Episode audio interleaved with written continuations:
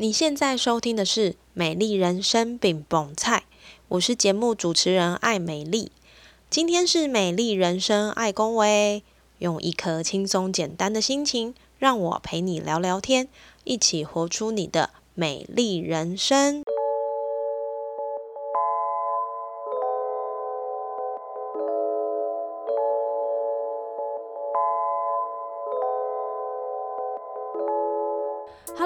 收听《美丽人生爱公维》，我是爱美丽。在上一集节目里，我们邀请到了世界探险家上来分享他在导游领队各种印象深刻的故事，有像鬼故事的故事，也有患难见真情的好故事。但我们也知道，在过去的这段时间，其实有好多好多的限制，都让旅游这件事情变得挚爱难行。究竟上怎么经历过去这大落的三年呢？让我们继续来听听上的故事吧。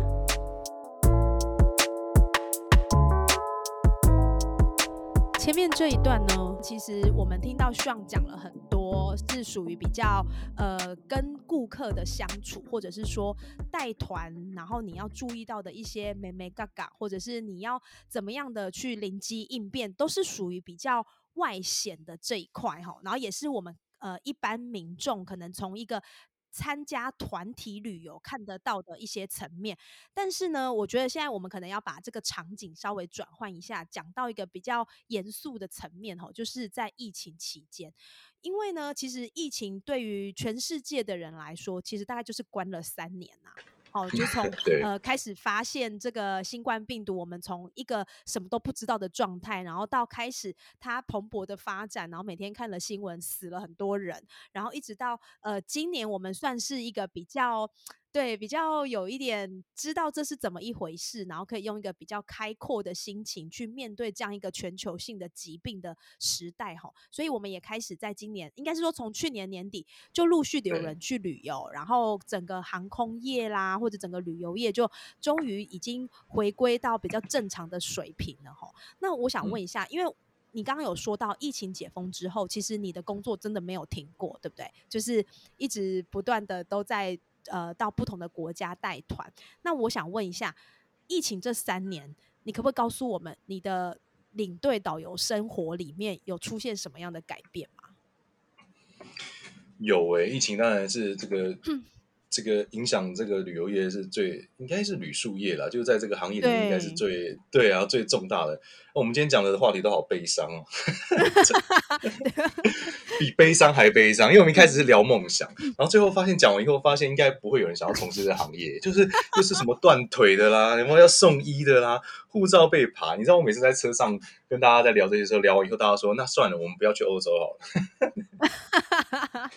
然后现在讲的这个话题就是，你看说啊，疫情之后怎么办？其实疫情真的三年，台湾是相对比较保守的国家，所以在疫情方面我们考量的比较多了，所以我们也是最后才解解封的。所以国外可能一年，但我们我们是扎扎实实的锁了三年哦。所以对于身边的这些导游领队，真的真的生活是一个极大的改变，因为你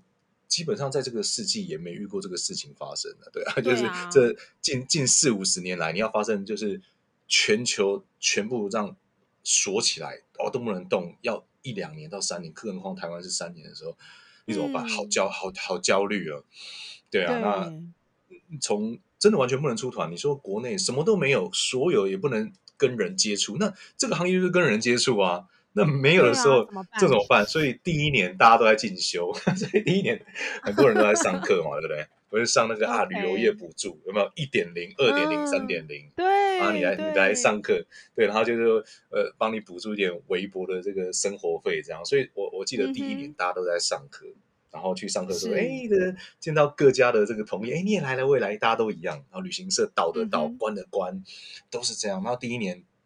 挨过那个时候，那当然也是一个转变，因为那一年的期间大家都都在上课。对，我记得是二零一二零二零嘛，二零二零。对对对对。二零二零二二零二零的三月开始，刚好那一团我也是从这个西班牙回来，一回来马上就隔离，我还记得非常清楚。对啊，对对对，那那时候也是很很紧张哦。讲到隔离很多故事，因为你刚刚就说这个跟疫情有关，对不对？对，那那时候台湾刚发布第一起隔离，我还记得在高雄，然后高雄呢，第一个被抓去隔离就是我，我跟我的团员，我还记得那时候报纸还有报 说，哇，小港机场班机回来有三位旅客发烧不适，急送医。哎，那三个里面我就是其中一个，所以你知道面对那种疫情，对对对对对，因为那时候大家还不确定这个呃这个这个症状会是怎么样，但是一有发烧呢，就就是送。所以我那时候哦刚回来，然后呢，我跟另外一个团员，我们两个体温过高。然后在机场哦，那时候很严谨哦。那时候那个小港高雄也是第一次遇到这种状况，而且刚发布，所以呢，救护车来了，还告诉我们两个不能，我们只能待在飞机，完全没有机会拿行。一下飞机，救护车开进机场里面。就是跑跑道里面，哇！这这是什么症状？就开到跑道，所有人都跟我们隔离。那那那就是那时候大家对 COVID 还还不是很熟悉嘛，所以是觉得好像对。那时候三月回来，所以救护车开到这个跑道里面。我是我我跟另外一个团员，我们是从飞机一下机就再到好像是民生医院吧，高雄那个不是很熟，但是那对啊，反正就再去医院里面隔离啊，就一人一间。然后最后呢，过了七天。我们都出来完全没事哦，我我是感冒了，然后另外一个是 另外一个团员是更惨，他是完全没任何事情的，但只是当下他当天可能不太舒服，哎，就是可能体温比较高而已。可是那时候大家就紧张，哎，体温一高就就是后送，所以他在里面住了七天，我也在里面住了七天。不过因为刚好都有保险啊，就在里面对啊，就但我是真的不太舒服，我是真的感冒，后来有验出来就是好像是呃流感。但但暂时不是 COVID，对，所以 跟疫情有关的第一个影响就是哇，马上就是切身的感觉就是好紧张哦，整个国门是开开始要封锁住了，然后一直到后来就是影响到这个行业。那第一年基本上你什么事情都不能做，那这时候大家大家呢就开始去呃多元尝试。那有些人基本上大家都转业了。那一直到你说像今年开始回来，其实今年回来以后呢，呃，这个产业还是没这么好，还是很多人没有呃没有团带啊，呃，这个团体的这个数量还是没那么多，因为可能不到过去的一半吧。啊，只是因为哦，真的吗？其实对对，机位比较少，我们看是很多，可是因为相对很多航班也没有来台湾啊，取消了，所以只是需求量呃，对，提供的没有这么多，但是去的人很多，所以看起来很满。可是以前的很多的航班。的这个时间也是砍了好多啊，对不对？对，所以也是会造成一个现象，好像很满。那事实上，其实可能可能连过去的一半，大概可能一半都还不到吧。对对对所以所以相对也是很多导游领队在这一方面的工作还是没那么多。那像以领队带出去来讲，你要有很多旅游团，大家都出去。可是你看看身边的朋友，真的有这么多人出去吗？跟疫情前比起来？我相信还是没有，大家还是很多人在观望，还是看看吧。对，要好像，而且有一种就是觉得，嗯，现在不出去好像也没关系。那以前是大家想着，哎，我就是要出去，我要跟好朋友出去啊，啊，这个商务朋友啊，常常就约着出去。可是疫情之后，大家心里面就比较保守。那甚至有些人也心态也转变，就是发现，其实，在台湾好好的旅游也不错。我变得不需要，就是常常往外跑，也有也有这样，嗯。所以这个旅游形态的转变跟这个工作。真的很多转业，还有很多人没有回来这个行业，他们正在从事呃转业的，还有很多转业之后意外也发现也做的不错，所以也就没有回来了。哦，所以这这一阵子也有很多的这个导游跟领队的缺，很慌，因为一下子突然间哦有团了，可是人人没有回来啦，大家都转转行了，对。然后包括呃旅游业里面也缺了很多，你可以上这个像一像一零四啊，好多的人力银行都在找旅游业的业务，因为过去的业务都不见了。因为他们都在转别的行业，那现在叫他回来，他会觉得到底 O 不 OK 啊？有没有这么多这么多的量可以让他从事这个行业？会不会做一做又不 OK？那新的职业职业也做的不错，是不是就在原来的路上？所以有些人保守，那回来的人搞不好连一半都没有，所以造成了现在有没有旅宿业一直在找人，旅馆、饭店、呃餐饮业缺人，缺人，对，旅馆也很缺人啊，然后旅游业这个旅行社也缺人啊，是这个这个状况。OK，那那我想问上，你刚刚说这三年其实很多事情发生嘛？那大部分的人可能就是尽可能多元尝试，或者是尽可能的去进修，甚至如果真的没有办法呃维生的，可能就转职去做别的事情了。那对你自己来说，你是在这三年里面有做了什么样的改变吗？或者是说你就是坚守在这个领队导游的这样的一条路，但是你还是其实有做一些不一样的事呢？疫情期间做了什么，还可以活到现在？对啊，做了什么呢？对啊，因为很多就通常在疫情之后呢，你就会有两个选择，就是有些人是完全暂时，应该说暂时离开这个行业；有些人觉得不想和这个行业脱节。那我个人的选择是，还是维持在这个行业上面，因为呃，当然，但是一开始疫情的时候蛮惨重的时候，我们也从事很多行业，比如说像这个呃 Uber 啦、外送啊，对不对？哦，我们要去送送案件啊，嗯。但是我当时是抱抱着一种好奇的心态，就觉得哎，其实这都可以试试看，因为每次看那么多送餐，所以 Uber 我去尝试，还有拉拉木有没有外送的。然后呢，大概我大概只做了一不到两个月吧，然后我就发现说，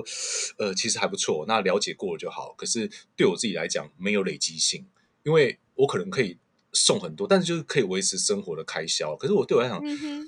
跟我本身的这个行业啊，没有什么累积性，所以，我我认为我就调整一下，我应该是要保持这个呃导览啊，或是跟这种麦克风的手感有关的，所以我开始去做做一些接案，像那个呃展场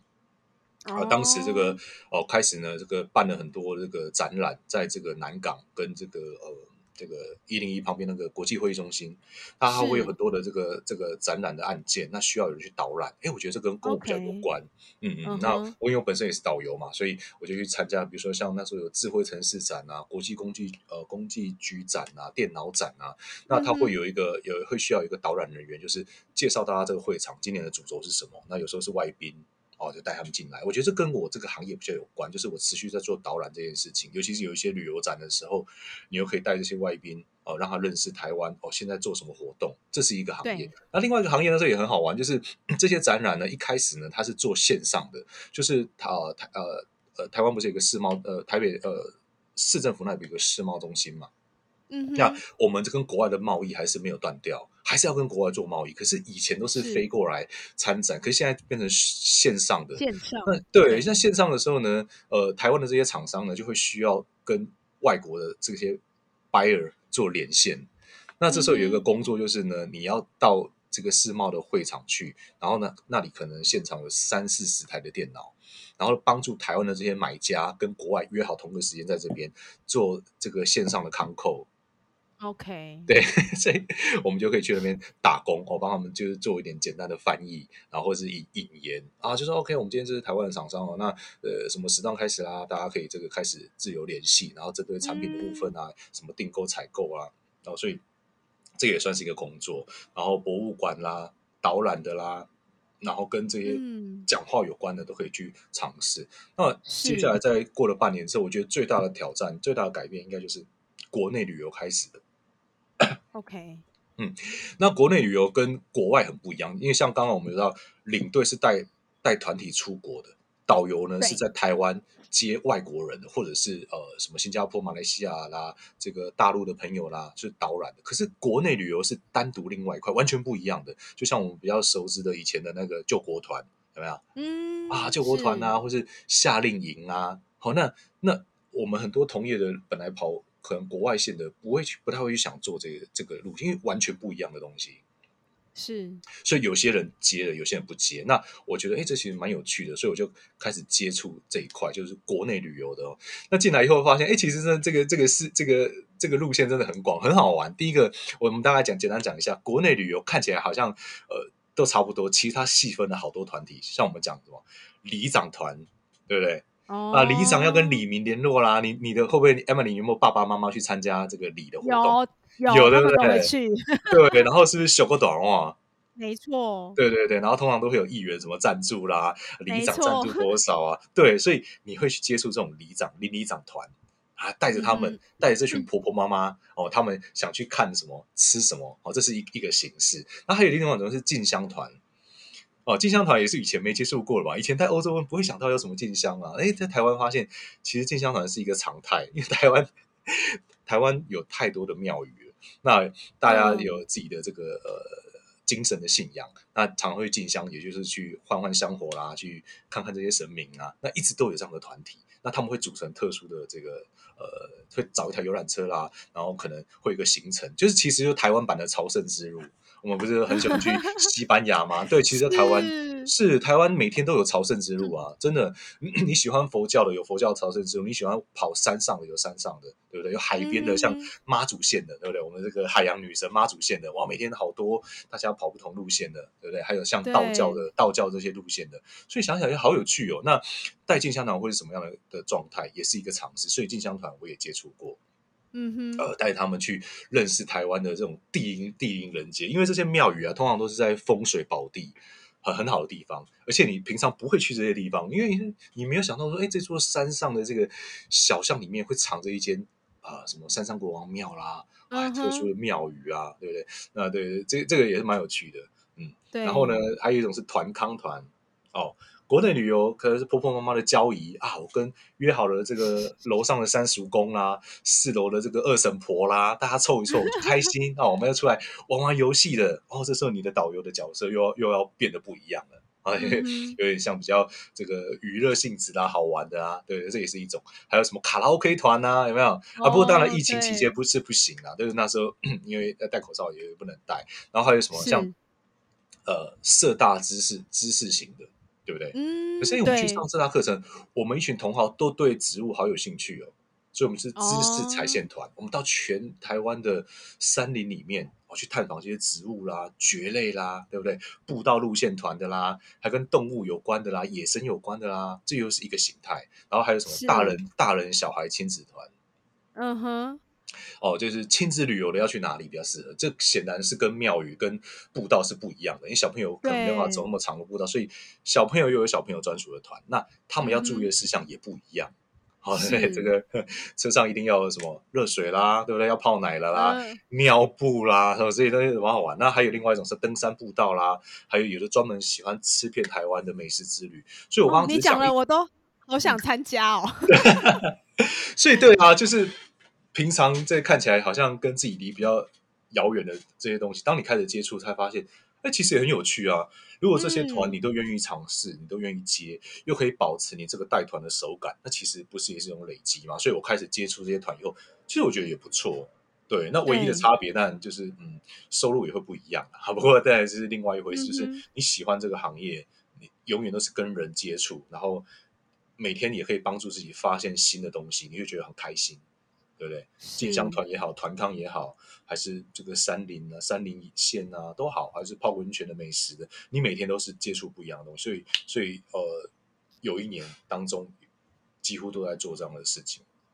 嗯哼，嗯嗯，所以我没有离这个旅游业离得太远，那就是因为这些国内的团体还可以接着做，对啊，然后还有包括我刚刚说的一些跟呃室内导览有关的，都可以去尝试，对、啊，所以嗯，嗯，放开这种就是反正个每个东西都去尝试一下，就还觉得还不错，然后又可以保持，所以当疫情结束之后，哎，要开始，我觉得好像跟我原来在做的事情没有差太远，对不对？原来也是讲话，也是带团，那到了这个呃疫情开始呃解封之后，团体出现了，哎，我反而觉得好像也没有这么想带国外的团。对，真的，我第一个感觉是台湾真的很漂亮哎、嗯，好多地方，嗯。因为大家在这个三年期间也持续去开发，啊，因为以前大家都不想在台湾玩嘛，然后大家在这个呃网络都会说这个哇，去这个垦丁是两万块，去冲绳也是两万块，我当当然是去冲绳啊，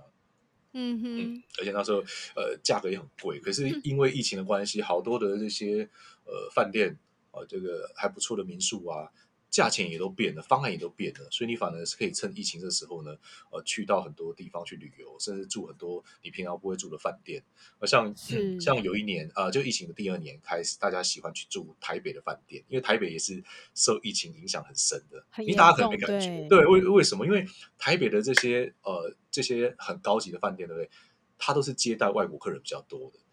像我住台北嘛，对不对？那台北可能会有君悦体系的啦，对不对？还有什么啊、老爷啦、长隆啦。我自己住台北，我平常会住会去住这些饭店吗？你不会去啊，你不会想要去住金华吗？是，对不对？因为这离我家好近哦，我为什么会想去住？可是，在疫情期间的时候呢，这些饭店呢，它也要生存，所以它就推出了很多专案，然后，就就好多人也去参加。像我之前有那时候常常带金华酒店的，在中山北跟林森北那边，那个金金华酒金华酒店。那平常台北人根本根本不会去住啊。那我有时候都跟大家开玩笑，那一团就会问大家：哇，我们这边有多少台北人？哇，一举哇，好多，几乎都是。然后呢，那怎么大家会今天想要来住金华酒店呢、一问之下，哇，还有十五个人，好，十几个都住在中山北路。我说有没有搞错啊？你住中山北路，这不是在你家隔壁吗？哦，对呀、从来没有机会想来住，刚好这时候可以来住，嗯 而且又比较便宜。嗯，真的，对，还有君悦也是，那时候大家就开始哎喜欢上这些饭店去去呃呃旅行跟住宿，就觉得哎其实也不错哎。对，我说对啊，嗯你要趁这时候这个机会，等到疫情结束之后，这些外国客人回来了，商务客人回来的时候，你就没有机会再去住这些饭店，因为它相对它的价钱又又调调上来，所以趁这时候去尝试也不错。所以呢，嗯这个疫情的时候，其实你说，嗯，真的要找出路，就是看你想要呃跟走什么样的这个路线了、对啊，如果你还是想保持在旅游业，你当然可以一直持续在相关的产业上面。就像我刚刚说的，还是有这么多的行业可以做，还是有类似的是这些都可以做。对、啊，你还可以安排时间进修啦，对啊，还不错。所以就撑撑下来喽。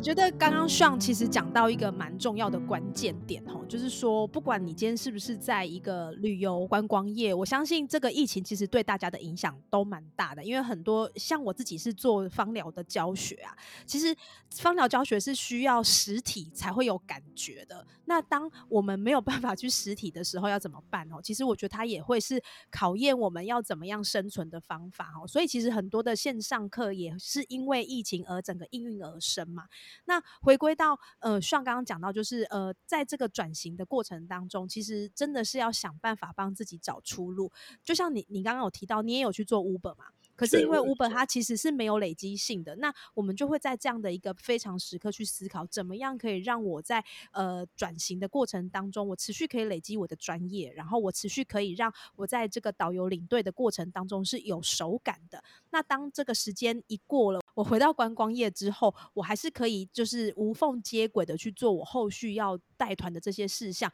我觉得这反而是在这一个疫情期间，我们每一个人都有经历到的。那你是不是有抓住这样的一个进修的时间，或者是你是不是有抓住一个多元尝试的期间？就像刚刚上你讲的这些旅游团，我每个都很想参加。比如说 亲子团，我相信会参加亲子团的，一定就是有共同的需求，因为孩子不能走太远，孩子很爱对哀哀叫，孩子不能太无聊，或者是我今天如果要去做登山团的话，我可能就需要有比较好一点的体力，然后。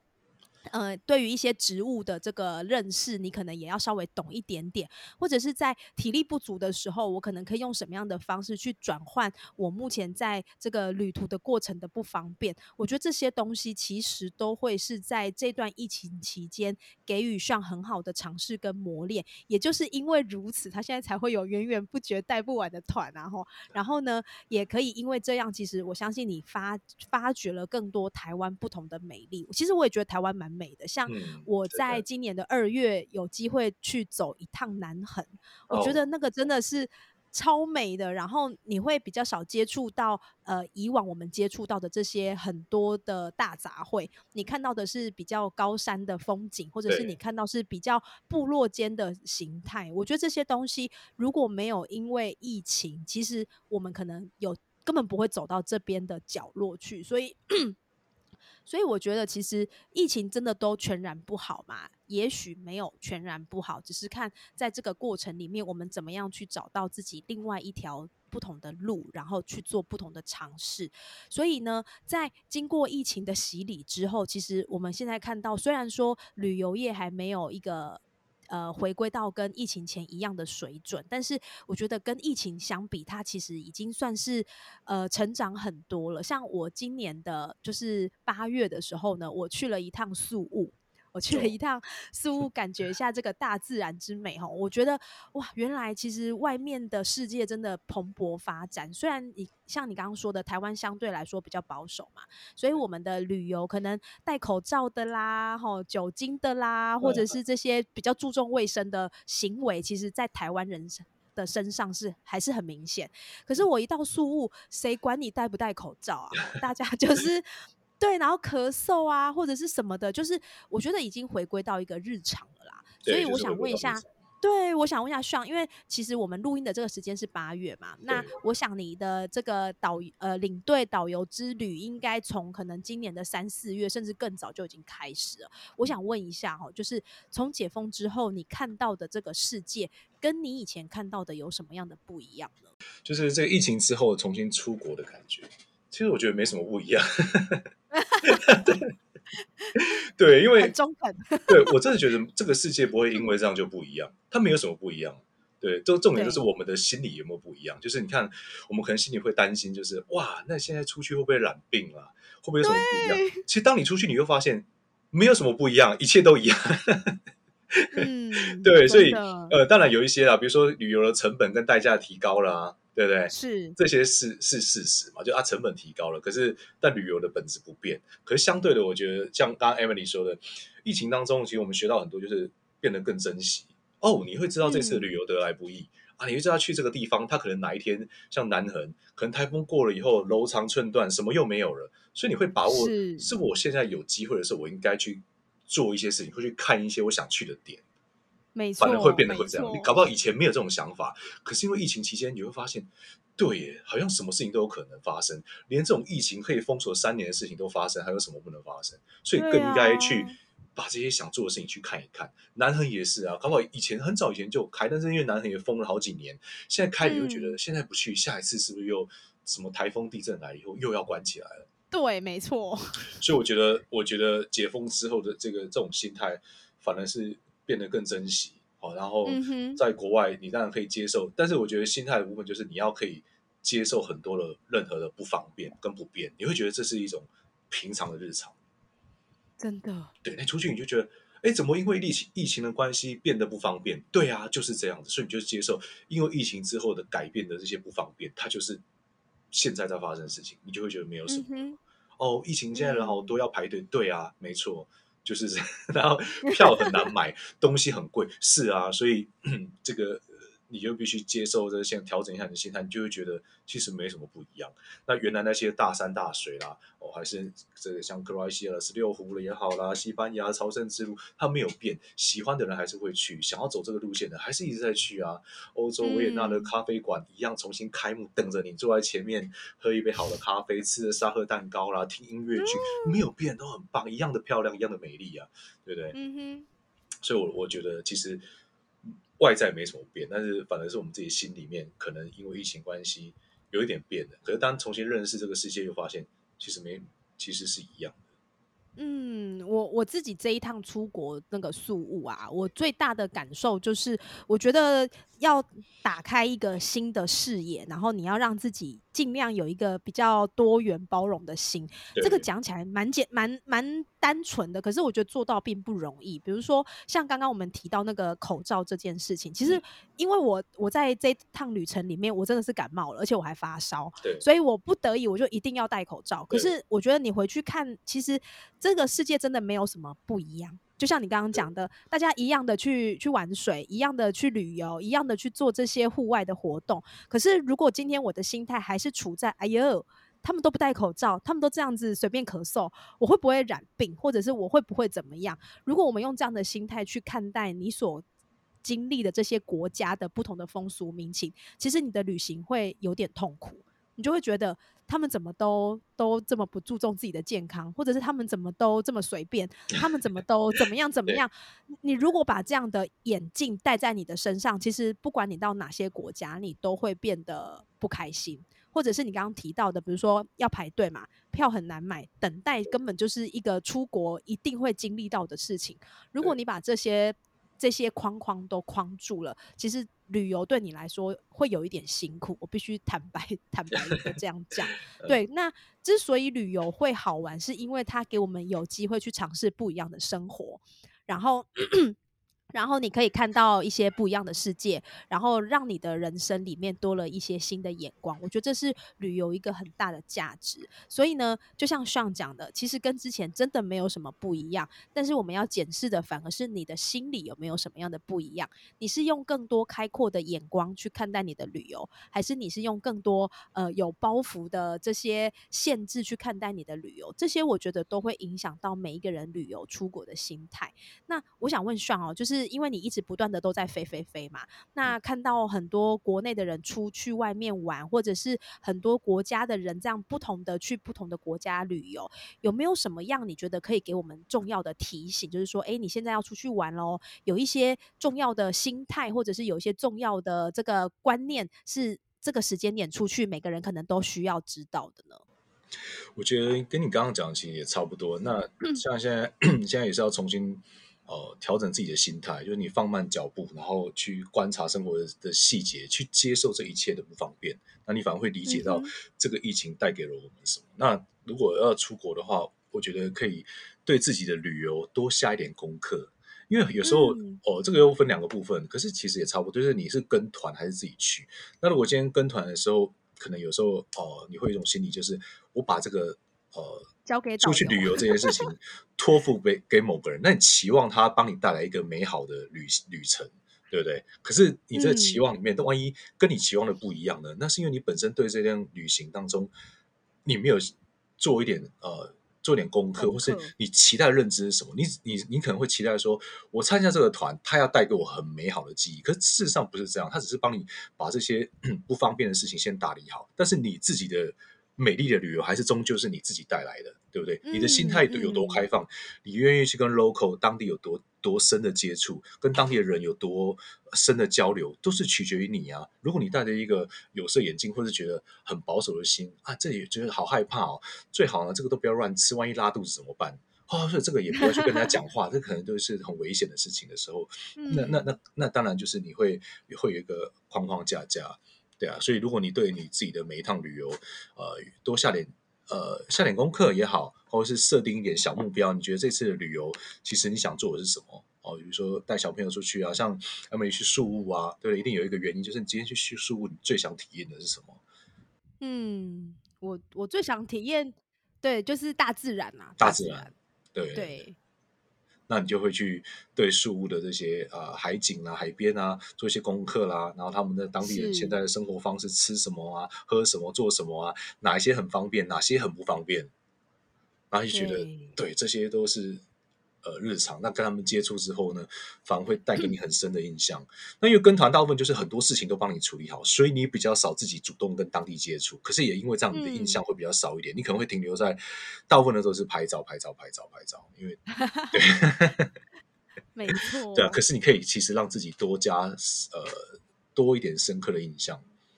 嗯，就是在每一个景点当中，可以给自己设定一个小目标，或是觉得哎，这这里。其实我最想要的连接是什么？我每次到一个新的地方，比如这次的旅程就是葡萄牙，那想一想我自己为什么想去葡萄牙？啊，然后我在葡萄牙里面，我有没有很想做的事情？我们很想看的东西，我们很想尝试的东西？那你当当你去的时候，你就真的会这么做。当你真的这么做的时候，你就会对这个地方的这个印象很深刻。因为我自己呃也以前也是背包客出来嘛，我就早期的时候我会发现说。自己去旅行的时候呢，你对每一条路线，即使过了五年、十年，其实你对那个路线都好熟悉。然后去了哪里，点了什么餐，发生了什么故事，然后就好深刻。你看，像我刚刚讲那个遇到鬼故事，那都已经多久了？对，那细节就是历历在目。可是跟团的时候，你会觉得这个记忆好像比较模糊，就是说，哦，对对对，我上次去过那个那个什么国家哦，有有时候这个去埃及还不小心讲成希腊这样啊，对，不对不对不对，对对，就是你没什么印象。那我自己在带团的时候，我也会跟我的团员这样的聊，对，就是希望 每一次出来，如果能够做一些什么，让你更有印象的话，那不是很好吗？因为有时候你你你可能就是啊走了结束了就没有了。那我我的这个工作的这个嗯，就是呃快乐来源就是。希望团员们可以留下很深刻的印象，甚至有的团员到回来两三年之后，他会跟你聊起说：“对对对对，五年前呢那一次啊，我们在伊斯坦堡啦，一起抽了水烟，做了什么什么以后，哇，他记得好清楚的时候，你就觉得哇，真棒，对，就是有一个很深刻的这个印象。”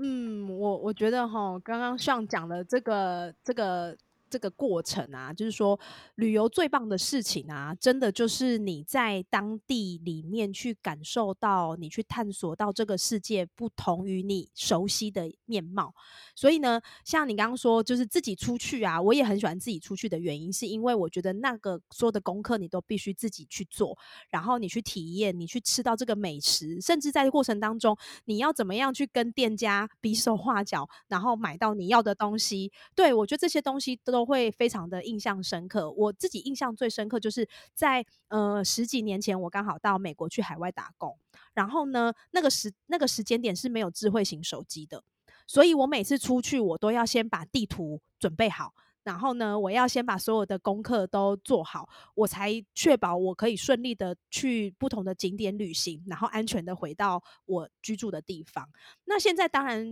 呃，就是因为有手机有导航，很多都变得很方便了。可是我觉得。对我来说，你刚刚说，呃，那些你走过的路，其实你会印象最深刻，没有错。让我再回一次加州，我可能会对于某哪一个路径，或者是哪一个点，我真的踏踏实实的去经历，我还是会很有印象。所以我觉得。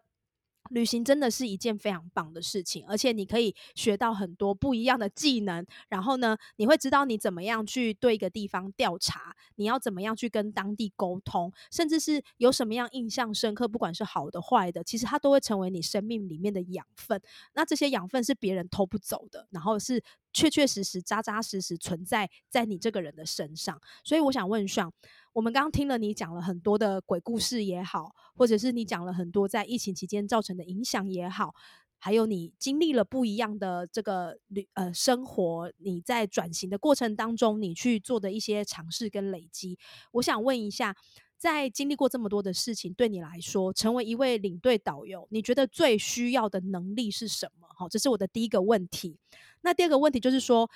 呃，我想像你在这样的一个职业里面，其实应该也有一段时间了。你觉得对于你自己的人生有带来什么样的影响或改变吗？我觉得最最呃，先讲对个人哈，对个人比较大的影响就是，真的是随遇而安，而且你可以接受就是各种呃生活的可能性。因为这样讲可能很抽象，可是当你旅行这个去了很多地方的时候。你好像读了好多真实的故事，跟我们平常在翻故事书一样。可是你当去旅行的时候，你看到真的有人就是以这样为生，而且是很多种你没有想象的生活方式，就是这样子，也这样子也能生活啊，或者这样子也能过活啊。哇，这样好像也不错。当你看了这么多可能性以后，就觉得哇，其实好多事情可以做。这不是只有一条线而已，就是比如说啊，可能我自己的生活方式就是像一条直线一样。但你要去看一看，发现原来它可以折来折去、弯来弯去，最后的终点可能也是你想要到的路上。对，那所以好多的不同可能性。再来是你心态也会变得更开放，觉得这很多事情都是没有什么，你可以去大胆的去接受它，甚至是更多的呃多元尝试。对，我觉得我觉得对这个是旅行当然带来的这个很大的好处。那回归到说，那变成。领队跟导游这个部分对我的人生有没有带来什么样的影响？那我我觉得应该还是就是一个同理跟利他的心啊。就是因为你在这个行业里面，你会接触到好多的人，那你希望他在这这这趟旅行当中很顺利，变得很好，留下深刻的印象，不是都是在就是让他变得更好这件事情，是反而呃让我自己呃学学习到很多。对啊，就是怎么样让这个行程更顺利啦，做得更完善啊，然后同时又透过这些旅客的回馈，让他们让我们可以学到，就是他每一次这个规划旅行的心情是怎么样，他可能发生了很多的故事，很多的事情，或是对我们来讲，呃，没有什么，可能出去一趟树屋，或是去去那个冲绳，可能对我们来讲很容易，可是对某一个人生的故事来讲，他可能。很不容易才做这件事情，他可能要突破很多的困难才能做这件事情。对，对我对我平常觉得这稀松平常的事情，对他们来讲不见得是。对，也有很很多人是克服了很多呃亲情的因素、家庭的因素、呃生活开销的因素，各种各种的状况，他们也是做了很多的突破才会去做这些事情。然后呢，出去国外以后呢，哦。每一次发生的危机，又跟他们心里的这些呃成长的背景跟故事有关，哦，像嗯，对啊，其实真真的真的很多讲不完了，真的。所以哈，真的是呃，透过这样的一个身份角色，我觉得像你一定也看尽了很多人生百态，对不对？然后也从每一个旅游里面去跟不同的人生命做结合，因为就像你讲的，每一个人的来旅游的原因都不一样，有可能大家是费尽千辛万苦才拥有这样旅行的机会，也有可能他就是一个经常都在旅行的人，但是他也许在要从旅行里面去找寻他生命里面的意义，所以我觉得这个工。作也好，或者是这样的一个身份也好，真的是一个很棒的体验，因为它让你走进了。不同人的生命里，然后看尽了各种不一样的风景哦，所以我相信一定很多人虽然听了我们刚刚讲的这些东西呀，会有很多的担心跟害怕，但是呢，他呃他所获得的这些风景或者是这些故事，我相信一定可以大于这些害怕，然后让很多人还是想要继续尝试。对，我要补充就是你你刚刚说就有说到一个需要什么能力，就是你如果想象一下今天这这个旅游团来了三十个人，可是三十个人都有抱着不同的期待。你要怎么样让它变成统一的线上？对，像我们刚刚说的，有人是没有，就想出来呃走一走啦，我想吃个好吃的东西啊，或者有一些人是突破了一些状况才能出来的。可是今天来到你的团，你都不知道这三十个人怎么想的的时候，你要怎么去整合这这个团体，然后变得在同一条线上？因为我们要一起经历好几十天的旅行，那。大家当时来这个团体之前，又是抱着什么样的心态？可能有些人是比较保守啦，有些人不喜欢跟人家交流啦，啊，有些人好喜欢跟人家做朋友啦，对不对？那我们今天要一起吃饭，要一起睡觉，要做很多团体的事情，那一定需要一些磨合。那你就是负责这个团体整合的人，你要怎么样让他们觉得愿意跟呃彼此，不要说当朋友，就起码在这个团体里面，我们要一起相处十几天哦，大家的心态要怎么样调整？哦，这这也是一个，因为您要有听过旅游团上也是会有人吵架的吧？当然，当然，对不对？你看，你看，要换个位置都会打架，对不对？也有这样子啊，有没有？不小心哇，这个经过撞了一下或怎么样？哎，你怎么比我先下车就不爽啊？啊，各种事情都有可能。那你你要怎么样让大家变成都在同一条阵线上？这是这是你需要这个能力，跟大家不断的沟通，不断站在对方的这个。立场去思考哦，他要的是什么，然后把他大家弄成一个团体，这这个是我觉得是一个很重要的一个带团的能力啊。我我真的真的觉得有很多那个。很多的问题想要问上哈，因为我觉得在这样听他这样讲下来，我觉得他的能力应该不是普通人在一般工作上 会会是应该是说成为一位导游跟领队，我相信他们都一定要有三两三呐，因为你要处理三十个人的意见，然后特别又在国外，然后可能有人吃素，有人吃鸡，有人不吃牛，然后你要要怎么样在团体的生活里面去让大家都满意，或者是说让大家在这样的旅行里面是一个。平和，呃，有美好的回忆的一个旅行，我觉得这都会是领队导游很需要具备他，而且他们也希望他们可以带给来参加的人有这样美好的回忆，一个很重要的事情。没错，所以你不能怕觉得烦。哦，真的，所以怕烦的人不能来当领队导游。你就对，如果你怕烦的话，你会很厌世。对啊，就是哎，我今天突然想吃素了，哎，奇怪，怎么会今天想到？今天初一呀，啊，初一突然想要吃素了，这样。啊，对啊，对啊，或者说今天心情不好，突然嗯想要吃牛肉了，本来订鸡肉要改这个牛肉的，哎，可是在欧洲一下子改餐没有，你就要帮他想办法。如果你都觉得这些很烦的话，你就会可能会觉得这个行业都好厌。可如果你站在他的立场去想，吃素对他来讲是一件很重要，他可能是一个很虔诚的，或者也许他是呃他的体质的问题，他真的不能吃这些有肉的东西的时候，你就会有不同的想法，想办法解决这些问题。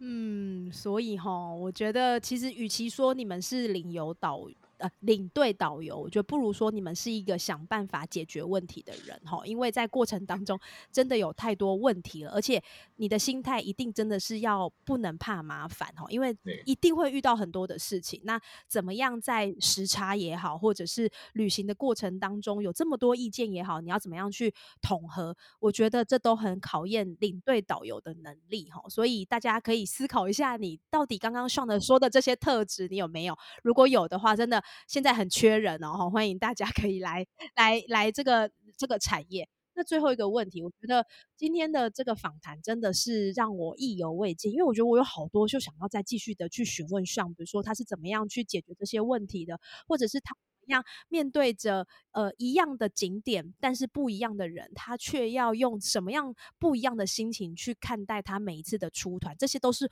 我很想问的哈。那我等一下在 结束的，就是我们访谈结束，我还是会偷偷的跟上取经。但是最后一个问题呢，我觉得还是要回归到我们来讲到这个美丽人生哈。像你一定看过很多的风景，你也一定遇到很多的人，然后你也在这些带团的过程当中去参与了不同的旅客的生命经验跟生命故事。所以我想要问你，你看了这么多，听了这么多，经历这么多，你觉得你的美丽人生应该要长什么样子？哈，这是第一个问题。那第二个问题就是，你是不是正走在你的美丽人生上？这问题啊，好像有点抽象，因为就像你说的，看了很多漂亮的风景哈，也许也许是风景，也许是人，因为人生本身也是一个风景嘛。对我，我阅读了这个人之后，哇，知道他的故事，那是一是一个风景，跟一个大山大水也是一个风景。那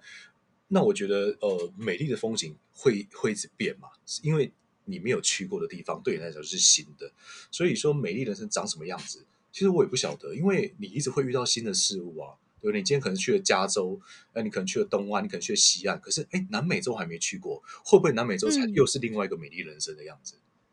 嗯，对对，所以所以我认为我是正在走在这个路上，可是我没有去预设这个美丽人生会长什么样子。但是我希望的就是他可以不断去探索，不断的往自己喜欢的路去走。而导游跟领队这个职业，刚刚好是可以呃。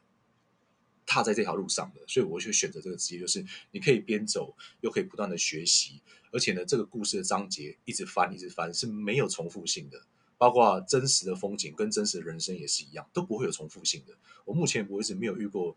同样的一个人生嘛，对不对？我相信。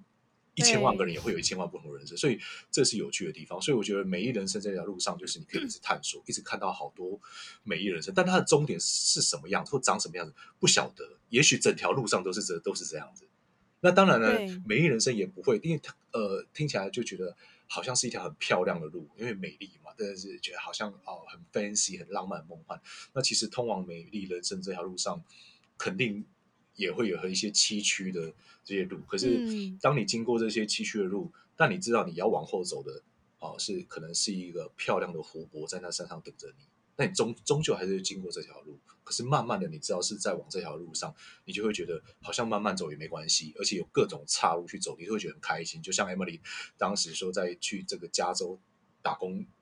旅游的时候，在当时这么早的时间，没有任何的这些科技的帮助下，但是你随便走一条路，随便做一件事情，你都觉得好开心。那你觉得那时候你是正在走在美丽人生上吗？不晓得。可是当下的状态，你是觉得好开心，就是好多的尝试，好玩。对，所以我觉得美丽人生就是不断的呃去尝试，不断去做。但是呃，我现在这个旅游业刚好也可以带给我呃这样的心态，不断的学习，不断的每天都是不一样的。的突破跟改变新的东西，那有可能是鬼故事，也可能是好故事，但是都是发生在这一条路上，是也是有趣的地方。嗯，所以我想，像你一定正走在你自己喜喜欢而且想要不断探索尝试的美丽人生上，对不对？嗯，我想，我想是这样。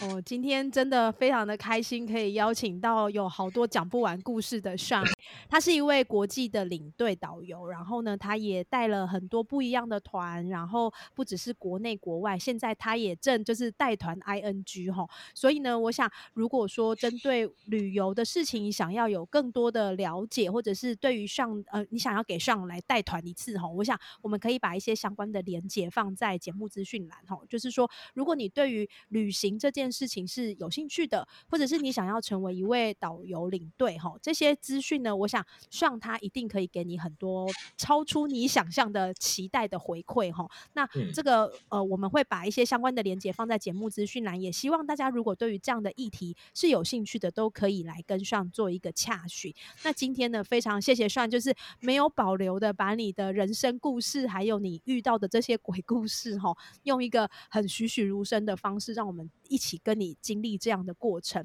所以呢，我们也希望就是在未来的路上呢，希望可以再去不同的国家，然后呢，有机会也可以跟我们分享你更多生命的故事。那今天非常谢谢上来参加我们的节目，谢谢。嗯，谢谢 Emily，非常有趣。对，希望下次有机会再来喽。